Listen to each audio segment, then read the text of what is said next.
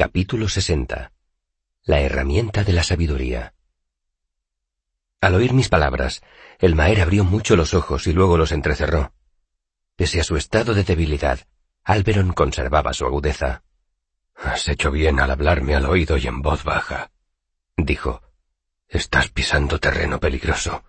Pero habla, te escucho. Excelencia, sospecho que en su carta Threpen no mencionó que además de músico, soy alumno de la universidad. El Maer me miró sin comprender. ¿Qué universidad? La Universidad, Excelencia, dije. Soy miembro del Arcano. Eres demasiado joven para hacer semejante afirmación, repuso Alberon frunciendo el entrecejo. ¿Y por qué dejaría de mencionarlo Threpe en su carta? Usted no buscaba un arcanista, Excelencia, y en Vintas esos estudios están un tanto estigmatizados. Era lo más parecido a la verdad que podía decir, que los vínticos son supersticiosos hasta la idiotez. El Maer parpadeó lentamente y su expresión se endureció. Está bien, dijo. Si eres lo que dices, haz alguna obra de magia. Todavía no soy un arcanista plenamente capacitado, Excelencia. Pero si quiere ver una demostración. Miré las tres lámparas que bordeaban las paredes. Me chupé los dedos, me concentré y así la mecha de la vela que el Maer tenía en la mesilla de noche. La habitación se quedó a oscuras y oí que el Maer aspiraba bruscamente por la boca. Saqué mi anillo de plata y al cabo de un momento empezó a brillar, emitiendo una luz azulada. Se me enfriaron las manos, pues no tenía otra fuente de calor que mi propio cuerpo. Con eso ya basta, dijo el Maer. Su voz no delató ni pizca de turbación. Crucé la habitación y abrí los postigos de las ventanas. La luz del sol inundó la habitación. Percibí el aroma de las flores de selas y oí el trino de los pájaros. Siempre he pensado que tomar el aire es bueno para las dolencias del cuerpo, aunque haya quienes discrepen, dije sonriendo. El Maer no me devolvió la sonrisa. Sí, sí, eres muy listo. Ven aquí, siéntate. Acerqué una silla a la cama de Alberón. Ahora explícate. Le he dicho a Caudicus que estoy recopilando historias sobre las familias de la nobleza, dije. Es una excusa útil porque también explica por qué he pasado tanto tiempo con usted. El Maer mantuvo una expresión adusta. Vi que el dolor enturbiaba brevemente su mirada, como cuando una nube pasa por delante del sol. Demostrarme que eres un mentiroso excelente no te granjeará mi confianza. Empezó a formárseme un nudo frío en el estómago. Había dado por hecho que el Maer aceptaría la verdad más fácilmente.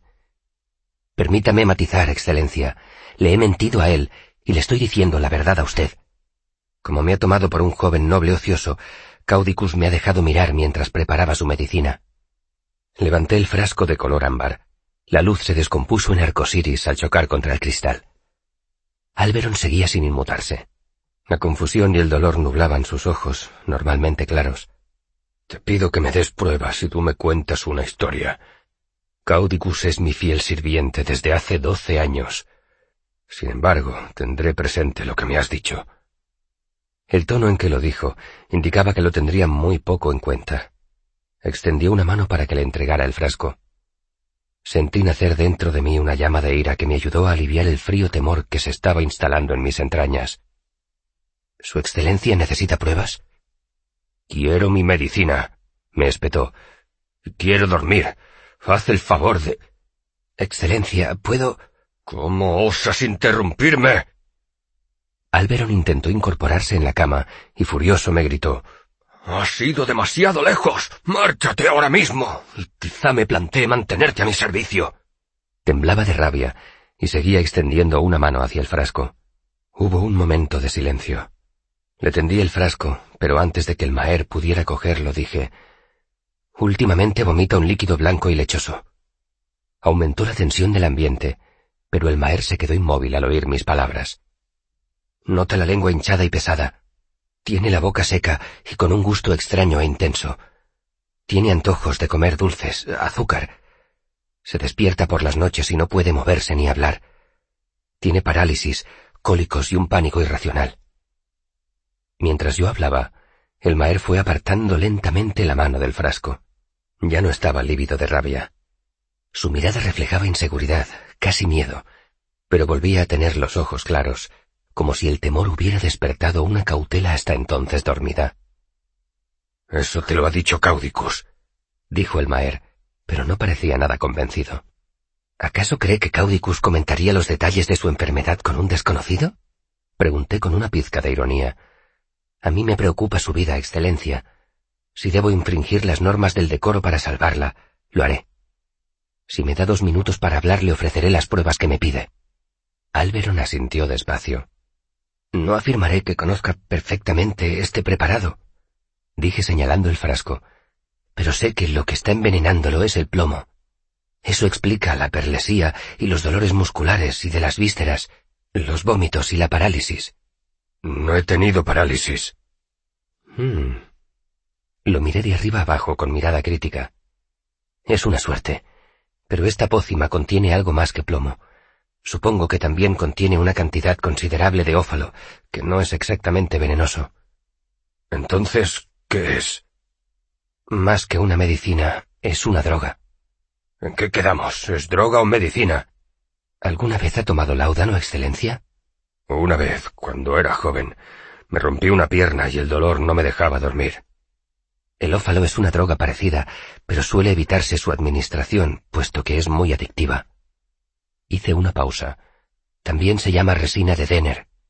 Al oír eso, el Maer palideció, y en ese instante sus ojos se volvieron casi completamente transparentes. Todo el mundo había oído hablar de los comedores de Denner. Supongo que Caudicus lo añadió porque no se tomaba usted la medicina con regularidad. Especulé. El ófalo le haría desearla y al mismo tiempo aliviaría sus dolores. También explicaría los antojos de azúcar, los sudores y los sueños extraños que haya tenido. ¿Qué más habrá puesto? Cavilé un momento. Seguramente punturradícula o manum para que no vomitara demasiado. Muy listo. Horrible y listo. No tan listo. El Maer compuso una sonrisa rígida. No ha conseguido matarme. Vacilé un momento y decidí decirle la verdad. Matarlo habría sido fácil, Excelencia. Caudicus habría podido disolver suficiente plomo para matarlo en este frasco. Lo levanté y lo acerqué a la luz. Lo difícil es poner la cantidad de plomo suficiente para hacerle enfermar sin matarlo ni paralizarlo por completo. ¿Por qué? ¿Por qué querría envenenarme si no para matarme? Estoy seguro de que Su Excelencia tendrá mejor suerte resolviendo ese acertijo. Usted sabe más que yo de intrigas políticas. ¿Por qué querría envenenarme? El Maer parecía sinceramente desconcertado. Le pago con esplendidez. Es un miembro muy respetado de la corte. Tiene libertad para realizar sus propios proyectos y para viajar cuando se le antoje. Lleva doce años viviendo aquí. ¿Por qué ahora? Sacudió la cabeza. No, no tiene sentido. ¿Por dinero? Sugerí. Dicen que todo hombre tiene un precio. El Maer siguió meneando la cabeza y de pronto alzó la vista. No, ahora me acuerdo. Enfermé mucho antes de que Caudicus empezara a tratarme. Se detuvo para reflexionar. Sí, exacto. Acudí a él para ver si tenía algún tratamiento para mi enfermedad. Los síntomas que has mencionado no aparecieron hasta meses después de que él empezara a medicarme. No pudo ser él. El plomo a pequeñas dosis actúa despacio, Excelencia. Si Caudicus tenía intención de envenenarlo, no le convenía que usted empezara a vomitar sangre diez minutos después de tomarse su medicina. De pronto recordé con quién estaba hablando. No me he expresado con delicadeza, Excelencia. Le ruego que me disculpe. El Maer aceptó mis disculpas con una inclinación de cabeza. Casi todo lo que dices se acerca demasiado a la verdad para que yo lo ignore. Sin embargo, no puedo creer que Caudicus hiciera una cosa semejante. Podemos hacer una prueba, Excelencia. Me miró. ¿Qué clase de prueba? Ordene que traigan media docena de pájaros a sus aposentos. Los sorbicuelos serían ideales.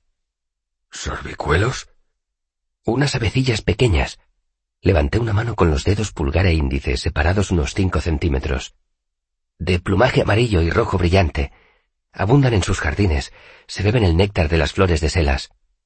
Ah, nosotros los llamamos zunzun. Mezclaremos su medicina con el néctar que se beben los pájaros, a ver qué pasa. El rostro del Maer se ensombreció. Sí, como dices, el plomo actúa lentamente. Eso podría llevarnos meses. No estoy dispuesto a prescindir de mi medicina durante meses, basándome en una fantasía tuya sin confirmar.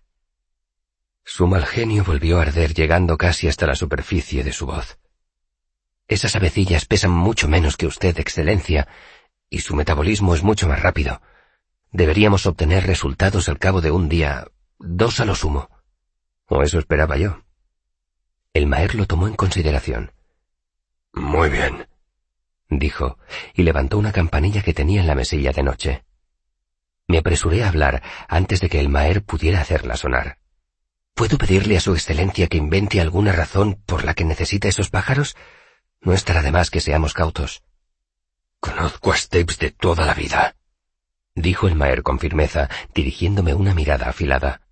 Confío en él en todo lo relacionado con mis tierras, mi caja de caudales y mi vida. No quiero oírte insinuar siquiera que no sea absolutamente digno de mi confianza. Su voz denotaba una fe inquebrantable. Bajé la mirada. Sí, Excelencia. Hizo sonar la campanilla, y apenas habían pasado dos segundos cuando el corpulento valet abrió la puerta. Sí, señor. Stapes, echo de menos mis paseos por los jardines. ¿Podrías traerme media docena de zunzunes? ¿Zunzunes, señor? Sí, confirmó el Maer como si encargara el almuerzo. Son unas criaturillas preciosas. Creo que oírlos me ayudará a dormir. Veré lo que puedo hacer, señor. Antes de cerrar la puerta, Stapes me miró con cara de pocos amigos. Cuando la puerta se hubo cerrado, miré al Maer. ¿Puedo preguntarle por qué, Excelencia? Para que Stapes no tenga que mentir. Ese don no lo tiene. Además, lo que has dicho es cierto. La cautela es siempre la herramienta de la sabiduría. Vi que una fina capa de sudor le cubría la cara. Si no me equivoco, Excelencia, esta va a ser una noche difícil. Últimamente todas las noches son difíciles, repuso él con amargura. ¿Por qué iba a ser esta peor que la anterior? Por el ófalo, Excelencia. Su cuerpo lo ansía. Dentro de un par de días ya habrá pasado lo peor, pero hasta entonces sentirá molestias considerables.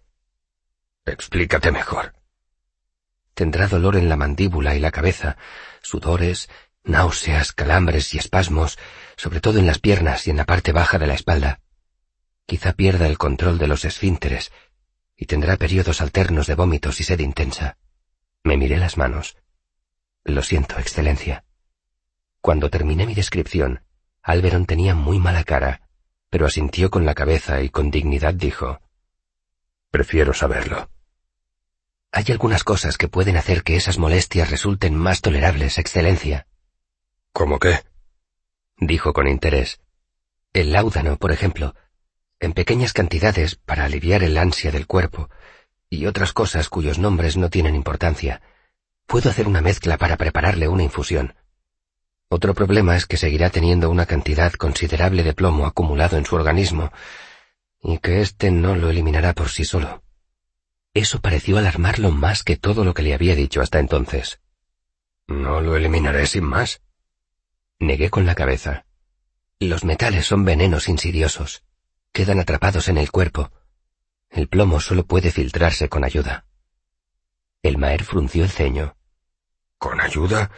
Maldita sea. Odio las sanguijuelas. Era una forma de hablar, Excelencia. En estos tiempos, solo los imbéciles y los charlatanes utilizan sanguijuelas. Tenemos que extraer el plomo de su organismo. Me planteé decirle la verdad, que lo más probable era que jamás se librara por completo de él, pero decidí reservarme esa información. ¿Puedes conseguirlo? Me quedé pensando un buen rato. Seguramente soy su mejor opción, Excelencia. Estamos muy lejos de la universidad. Dudo mucho que haya uno entre diez médicos de por aquí con una preparación decente, y no sé quiénes de ellos conocen a Caudicus. Seguí pensando y sacudí la cabeza. Se me ocurren cincuenta personas más capacitadas para este trabajo, pero todas están a más de mil kilómetros de aquí. Te agradezco tu sinceridad. Casi todo lo que necesito puedo conseguirlo en Bajo Severen. Sin embargo... Dejé la frase en el aire, con la esperanza de que el Maer entendiera lo que quería decir y me ahorrara el bochorno de tener que pedirle dinero. Pero Alberon se quedó mirándome sin comprender. Sin embargo, ¿qué? Necesitaré dinero, Excelencia. Esos ingredientes que preciso no son fáciles de conseguir. Ah, claro. Sacó una bolsa y me la dio. Me sorprendió un poco descubrir que el Maer tenía al menos una bolsa bien provista de monedas al alcance de la mano. De pronto, recordé el sermón que le había soltado a un sastre en Tarbín años atrás. ¿Qué le había dicho? ¿Un caballero nunca debe separarse de su bolsa? Reprimí una inoportuna carcajada. Stapes regresó al poco rato. En una exhibición sorprendente de inventiva, presentó al Maer una docena de sorbicuelos en una pajarera con ruedas del tamaño de un armario. ¡Caramba, Stapes! exclamó el Maer cuando su valet entró por la puerta con aquella jaula de malla fina. Te has superado a ti mismo. ¿Dónde quiere que la ponga, señor? Déjala ahí mismo, de momento. Ya le pediré a Quoth que la mueva.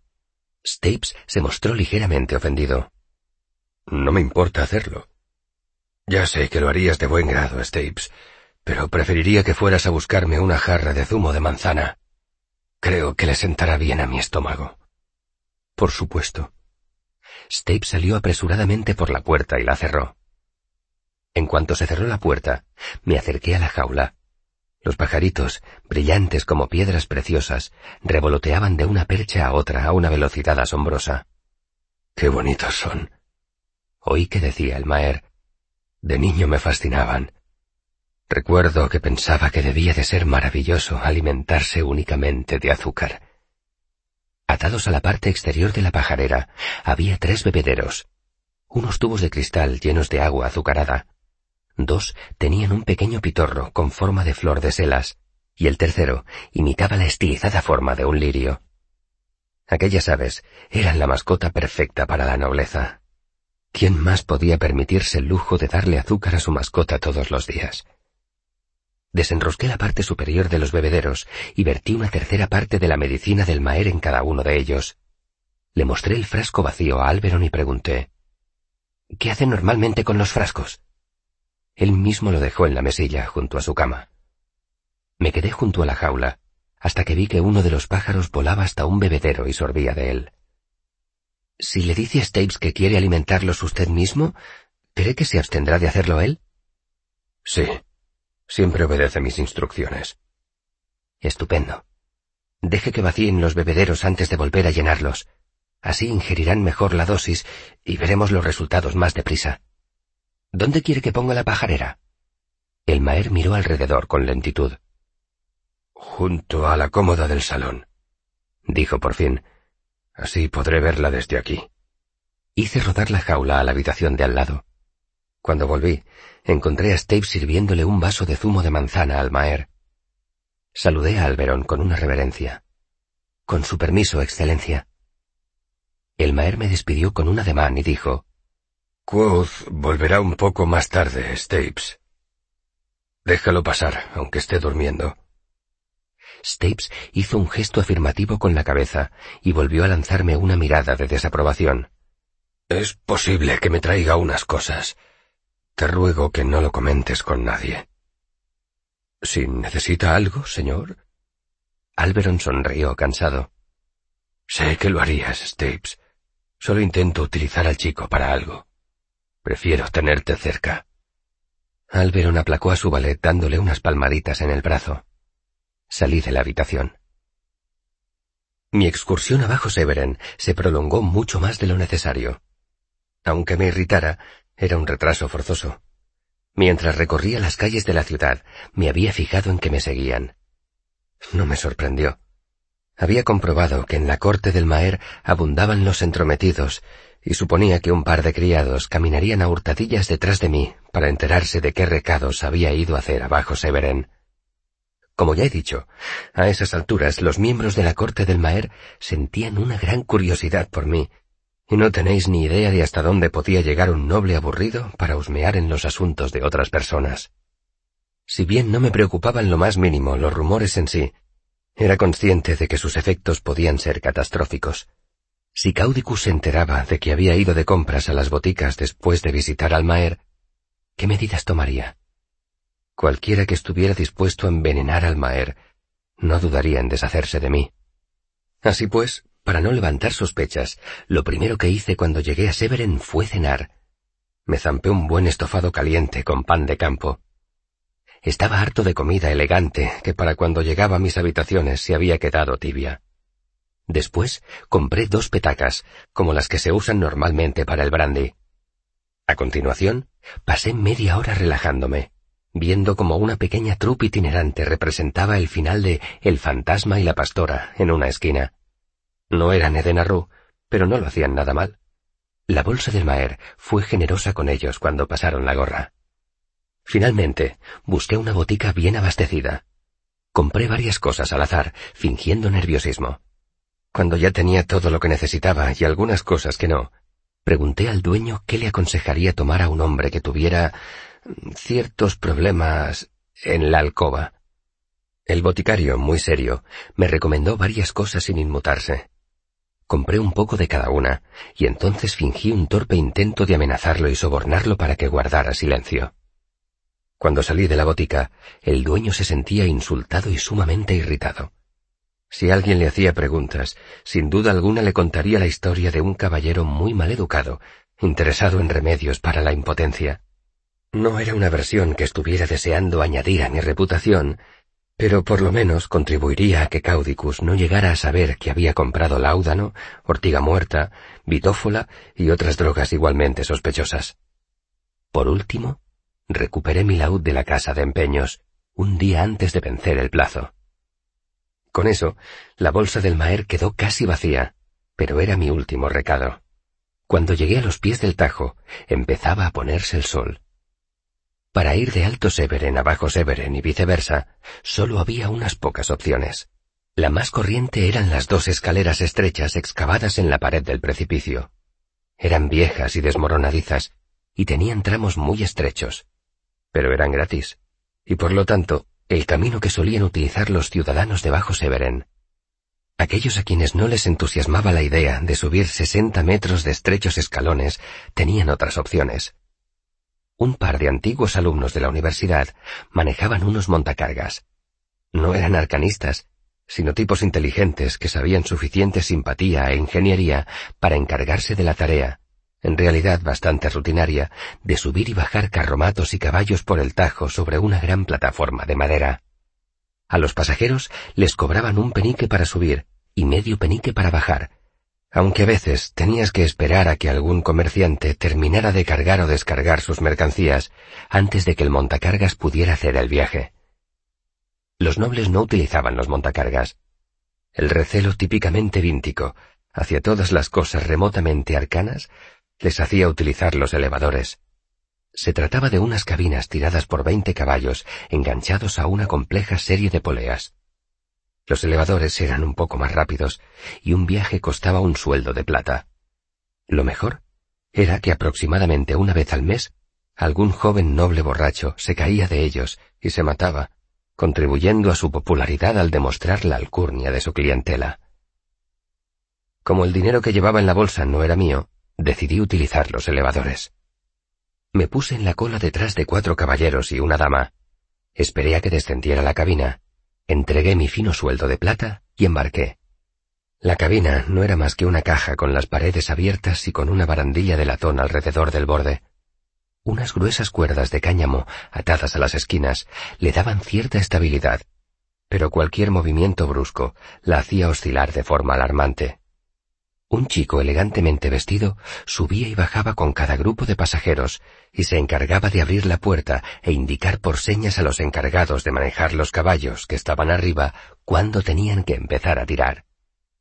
Los nobles tienen la costumbre de colocarse de espaldas a Severen cuando van en los elevadores. Quedarse mirando embobado era propio de la plebe. Como no me importaba demasiado lo que pudieran pensar los nobles de mí, me puse junto a la barandilla frontal. A medida que ascendíamos, mi estómago hacía cosas muy extrañas. Vi extenderse Severen a lo bajo. Era una ciudad antigua y orgullosa. La gran muralla que la rodeaba hablaba de un pasado turbulento. El hecho de que estuviera perfectamente conservada en aquellos tiempos de paz decía mucho del Maer. Las tres puertas estaban vigiladas y se cerraban todas las noches a la puesta del sol. El elevador siguió subiendo y pude distinguir claramente las diferentes partes de Severen, como si estuviera viéndolas en un mapa. Había un barrio rico, con parques y jardines, donde los edificios eran de ladrillo y de piedra vieja. Estaba el barrio pobre, de callejuelas estrechas y retorcidas, donde los tejados eran de brea y de tejas planas de madera. A los pies del precipicio, una cicatriz negra marcaba el paso de un incendio por la ciudad en el pasado, dejando poco más que el esqueleto calcinado de los edificios. El trayecto llegó a su fin antes de lo que me habría gustado. Dejé que desembarcaran los otros pasajeros y me incliné sobre la barandilla para contemplar la ciudad desde las alturas. Señor, dijo cansinamente el chico encargado de acompañar a los pasajeros. Todos abajo. Me volví, salí del elevador y vi a Dena delante de la cola para entrar. Antes de que pudiera hacer otra cosa que mirarla embobado, ella se dio la vuelta y me vio. Su rostro se iluminó. Gritó mi nombre, corrió hacia mí y antes de que me diera cuenta, la tenía acurrucada contra el pecho. La abracé y apoyé la mejilla contra su oreja. Encajábamos como dos bailarines, como si hubiéramos practicado aquel abrazo un millar de veces. Dena era cálida y suave. ¿Qué haces aquí? me preguntó. El corazón le latía deprisa y yo lo notaba estremecerse contra mi pecho. Dena se separó de mí y me quedé allí plantado, mudo. Entonces me fijé en que tenía un cardenal en un pómulo. Debía de ser antiguo, porque ya estaba amarillento. Aún así, Dena era la cosa más hermosa que yo había visto desde hacía dos meses y en mil quinientos kilómetros a la redonda. ¿Y tú? repliqué. ¿Qué haces aquí? Dena rió con su risa vibrante y estiró un brazo para posar la mano sobre el mío. Entonces miró más allá de mi hombro y su rostro se ensombreció. Espera. le gritó al chico, que ya estaba cerrando la puerta del elevador. Si no cojo ese llegaré tarde. me dijo compungida. Pasó a mi lado y montó dentro. Búscame. El chico cerró la puerta y se me hundió el corazón en el pecho al ver que el elevador iniciaba el descenso. ¿Dónde tengo que buscarte? Me acerqué al borde del tajo y vi que Dena descendía y se alejaba más y más. Ella miraba hacia arriba. El blanco de su cara se destacaba contra la oscuridad y su cabello apenas se distinguía de las sombras nocturnas. En la segunda calle, al norte de la calle mayor. Ojalateros. Las sombras la engulleron y de pronto me quedé solo. El aroma de Dena todavía me envolvía y su calor empezaba a desaparecer de mis manos. Aún notaba el temblor de su corazón, como un pájaro enjaulado batiendo las alas contra mi pecho.